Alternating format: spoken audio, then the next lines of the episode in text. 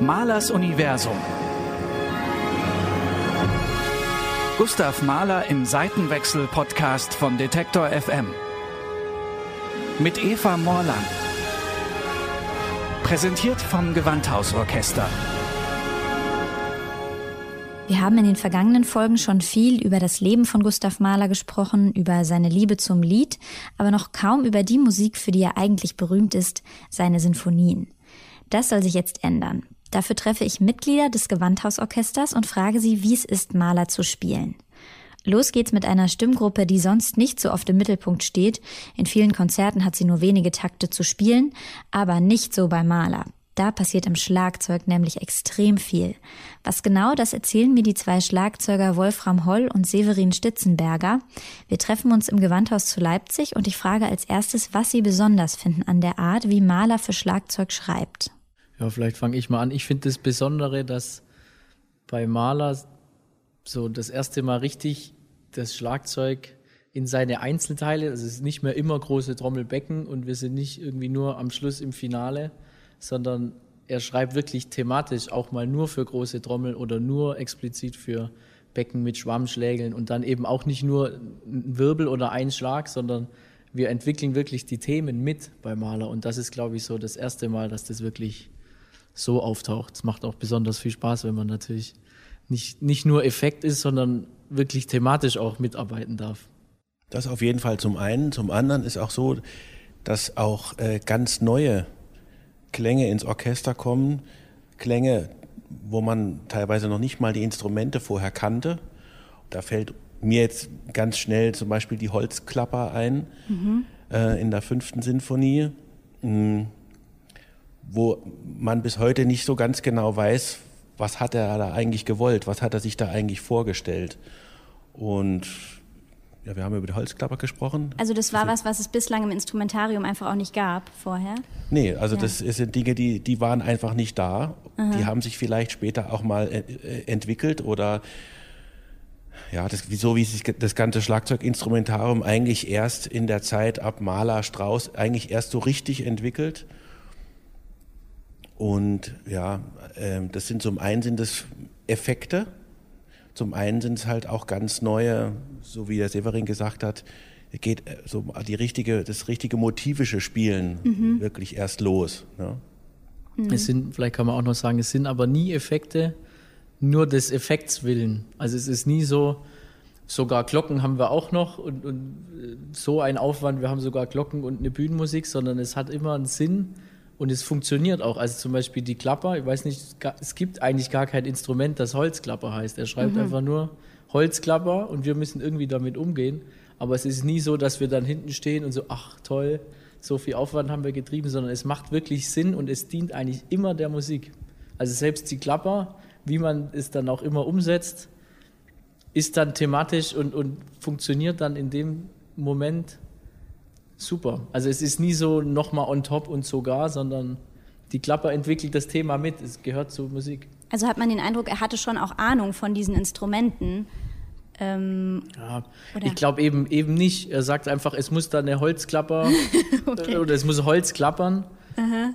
Aber wie wir das dann umsetzen, ist ihm letzten Endes wahrscheinlich egal. Es muss einfach ja, deal with it. Holzklapper, mach mal. Ja. So, an, da, an der Stelle brauche ich eine Holzklapper, egal wie ihr es macht. Es muss einfach eine Klapper Und gibt es da, da, jetzt eine vereinheitlichte Holzklapper? Inzwischen wahrscheinlich schon, oder? Nein, ich wollte ich wollt gerade sagen, ja. das ist das Interessante für uns. Also man kann sich dann auch im Vorfeld von so einer, ähm, von so einer äh, musikalischen Arbeit mal Gedanken machen oder mal informieren, wie haben das denn die anderen Kollegen beispielsweise gemacht? Wie haben das Orchester in Amsterdam, in Berlin, in München, in Wien, wie haben die das gemacht?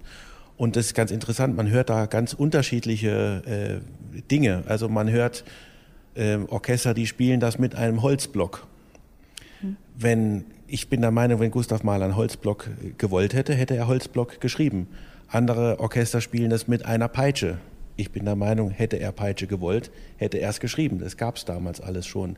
Aber er wollte eine Holzklapper. Also was macht man dann? Äh, dann fängt man an zu suchen, fängt an zu experimentieren oder man erkundigt sich, was könnte er denn vielleicht gemeint haben, wenn es, wenn es diese bekannten Klänge, die es schon gab, wenn es die nicht sind oder wenn einem die vielleicht äh, ja, zu trivial sind, ja. In dem Fall recherchiert Wolfram, was Maler wohl für Klänge begegnet sein könnten. Er stößt auf eine Karfreitagsklapper. Die wurde wohl an den Tagen zwischen Gründonnerstag und Ostersonntag verwendet, wenn keine Glocken läuten, um trotzdem lautstark zum Gottesdienst zu rufen.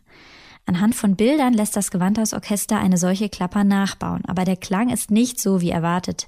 Zusammen mit dem damaligen Gewandhauskapellmeister Ricardo Chailly entwickeln die Schlagzeuger dann die Klapper, die Wolfram mir jetzt im Schlagzeugkeller zeigt. Zwei Holzscheite mit Schlaufen dran, die er so ähnlich hält wie Becken. Die klingen dann so. Das haben wir unserem Chefdirigenten vorgeführt. Der sagte, ja, das klingt mir zu arg nach Kastagnette. Ähm, vielleicht war der Grund dafür, dass sie einfach nicht so besonders groß waren.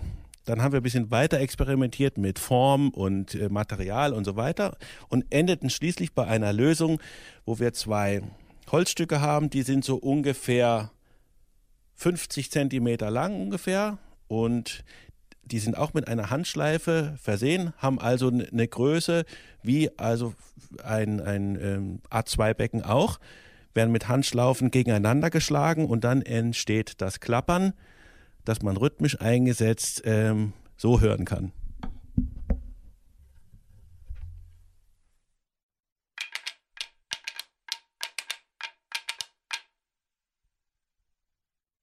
Hat geklappert, oder?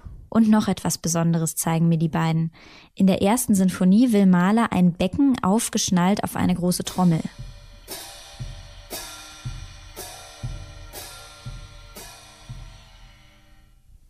Und könnt ihr mal erklären, was da jetzt den Unterschied macht zum Klang, ob das jetzt getrennt wäre oder ob das da eben oben drauf montiert ist?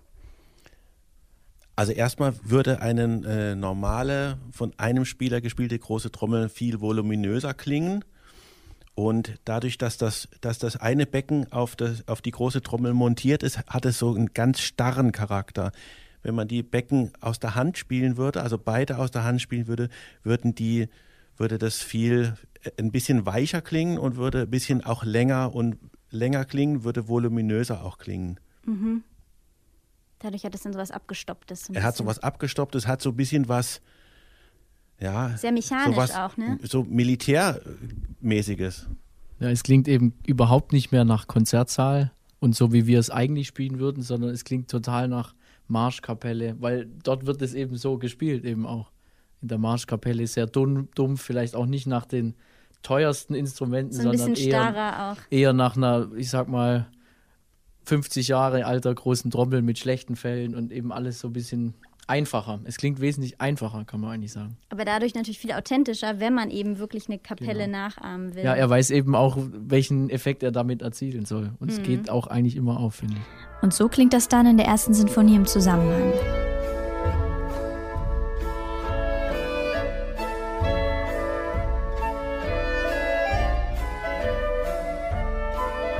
Apropos Effekt. Wenn es um Maler und Schlagzeug geht, darf natürlich der legendäre Holzhammer nicht fehlen. In der sechsten Sinfonie schreibt Mahler in die Noten einen Hammerschlag. Was genau er da will, ist aber auch nicht so ganz klar. Genau, mit der Beschreibung, die dann in Noten steht, ist es eben nicht eindeutig. Was war es, wie groß, wie, wie laut soll es auch sein, wie voluminös, soll es einen riesen Nachhall haben, soll es ganz groß und bauchig klingen oder soll es eben nur einen so einen Knack haben, der irgendwie wie so ein Nackenschlag sein soll, man weiß es nicht. Also ja, dann kommt es natürlich auch auf den Dirigenten an, wie die das haben wollen, weil oft ist das dann eben doch auf einmal eine Art Show da hinten mit dem Hammer. Mhm. Ich glaube ja, dass es nur bedingt der Showwillen eben gedacht war von Maler.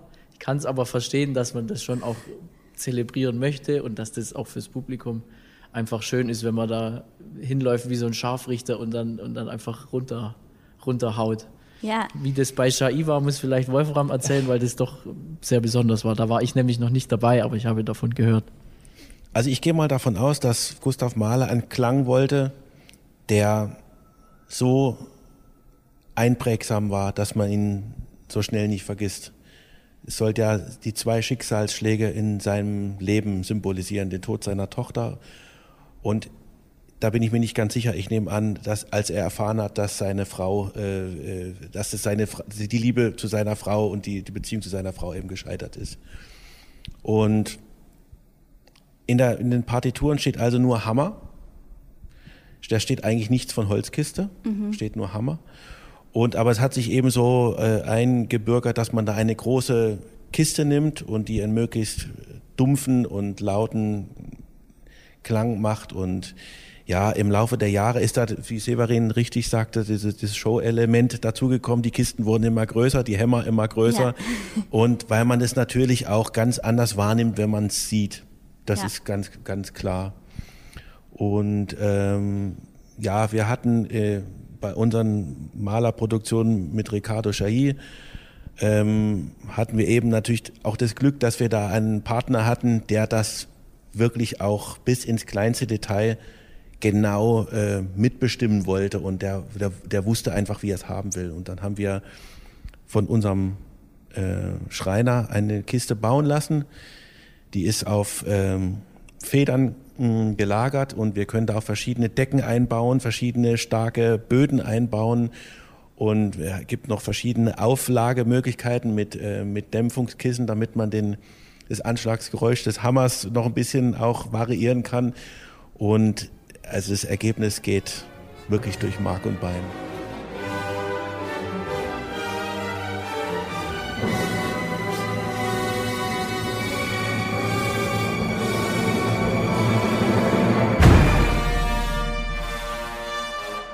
Ähm, es ist natürlich toll, wenn man da äh, im Orchester sitzt und nebendran geht halt auf, die, auf einmal wirklich die Post ab. Das es gibt da sogar auch so GIFs im Internet, ne, weil dann bei den anderen, bei den Bläsern zum Beispiel so ein bisschen der Notenständer hochfliegt in dem Moment.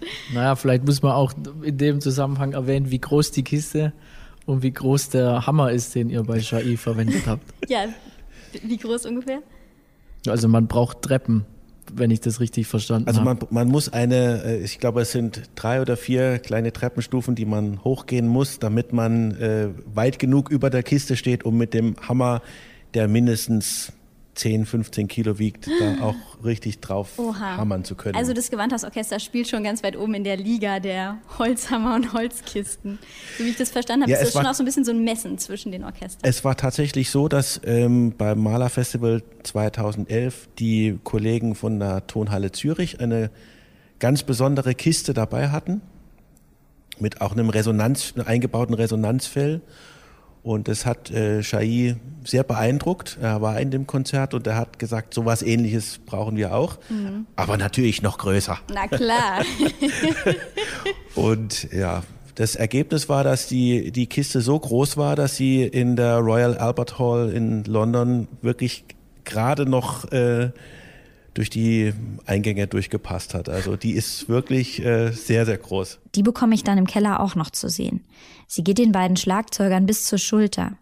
In dem kleinen Raum wäre der Knall viel zu laut, deshalb haut Wolfram auch nicht richtig drauf, sondern lässt den Hammer nur fallen. Trotzdem schon so laut, dass ich keine Aufnahme mache und mir die Ohren zuhalte. Das ist ja wohl kein Spaß, dieses Instrument zu üben.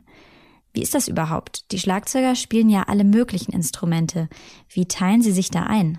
Wir haben jetzt eigentlich nicht, oder so habe ich das zumindest erlebt, dass einer spezialisiert ist und nur noch Becken spielt, sondern wir spielen alle alles. Klar ist aber natürlich trotzdem, wenn ich weiß, in einem halben Jahr kommt die und die Malersymphonie, also auf, auf einem Grundlevel hat man natürlich immer alle Instrumente, aber man beschäftigt sich dann, wenn man weiß, jetzt kommt was Besonderes oder jetzt äh, spiele ich mal Holzklapper, da muss ich mir das natürlich aneignen. Es kann ja auch sein, dass mal eine andere Holzklapper zum Beispiel kommt, die muss ich mir dann auch aneignen. Das ist dann irgendwie Teil des Jobs. Wir sind da auch, glaube ich, ganz gut drin, uns neue Sachen anzueignen.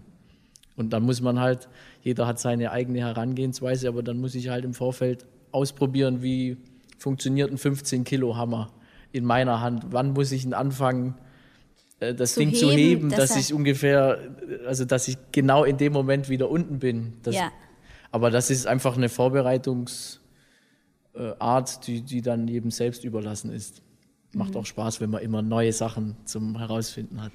Ihr habt ja schon so ein bisschen angedeutet, dass Mahler manche Sachen da vielleicht auch wirklich als erster gemacht hat oder da ganz neue ähm, Maßstäbe vorgegeben hat. Wie würdet ihr das denn einordnen, auch zu anderen Sinfonien dann aus der ähnlichen Zeit oder später im 20. Jahrhundert? Ähm, wird das dann mehr? Also ihr habt schon so angedeutet, Schlagzeug wird dann generell wichtiger und differenzierter, ähm, vielleicht auch mit, im Vergleich mit anderen? Also ich finde das Reizvolle an den Malersinfonien äh, ist auf jeden Fall, dass diese, diese Bandbreite von ganz intim, ganz wenig, ganz leise bis zu dem, also bis zur totalen Ekstase ist alles dabei. Und diesen, also die, diese, diesen Spannungsraum so auszuloten, das, ja, das ist bei, bei Strauß vielleicht auch, ja. Also mein Favorit ist trotzdem Maler, weil ähm, da so eine so eine Dramatik äh, drin ist, die ist für mich anders als bei Strauss. Bei Strauss ist das, äh, sind ja durch die symphonischen Dichtungen ist alles schon so, sozusagen vorgegeben. Also ich weiß schon bei der Alpensinfonie, worum sich da dreht. Ne? Mhm. Aber bei so einer Malersinfonie, ähm, da hat die, die, die, die Musik empfindet ja jeder trotzdem anders. Und ähm, die unterstützende Kraft des Schlagzeugs ist da, ist dann äh, eine ganz besondere. Und wie ich finde, die ist unerreicht eigentlich. Ähm, das macht es für uns Schlagzeuger sehr, ähm, ja, also man kann sich da in allen Bereichen austoben. In der Recherche kann man sich austoben, in der Wahl der Instrumente kann man sich austoben. Letzten Endes kann man sich natürlich auch beim Spielen austoben, weil es einem auch körperlich viel abverlangt. Und ähm, also es ist, ja, das hört man wahrscheinlich schon. Das ist einfach einer meiner absoluten Lieblingskomponisten. Die Gewandhaus-Schlagzeuger hätten auf jeden Fall noch stundenlang über Maler reden können und sie haben mir im Keller nur einen Bruchteil von dem gezeigt, was in seinen Sinfonien zum Einsatz kommt. Ich bin gespannt, ob die Blechbläser genauso begeistert sind von Maler. Mit denen spreche ich in der nächsten Folge.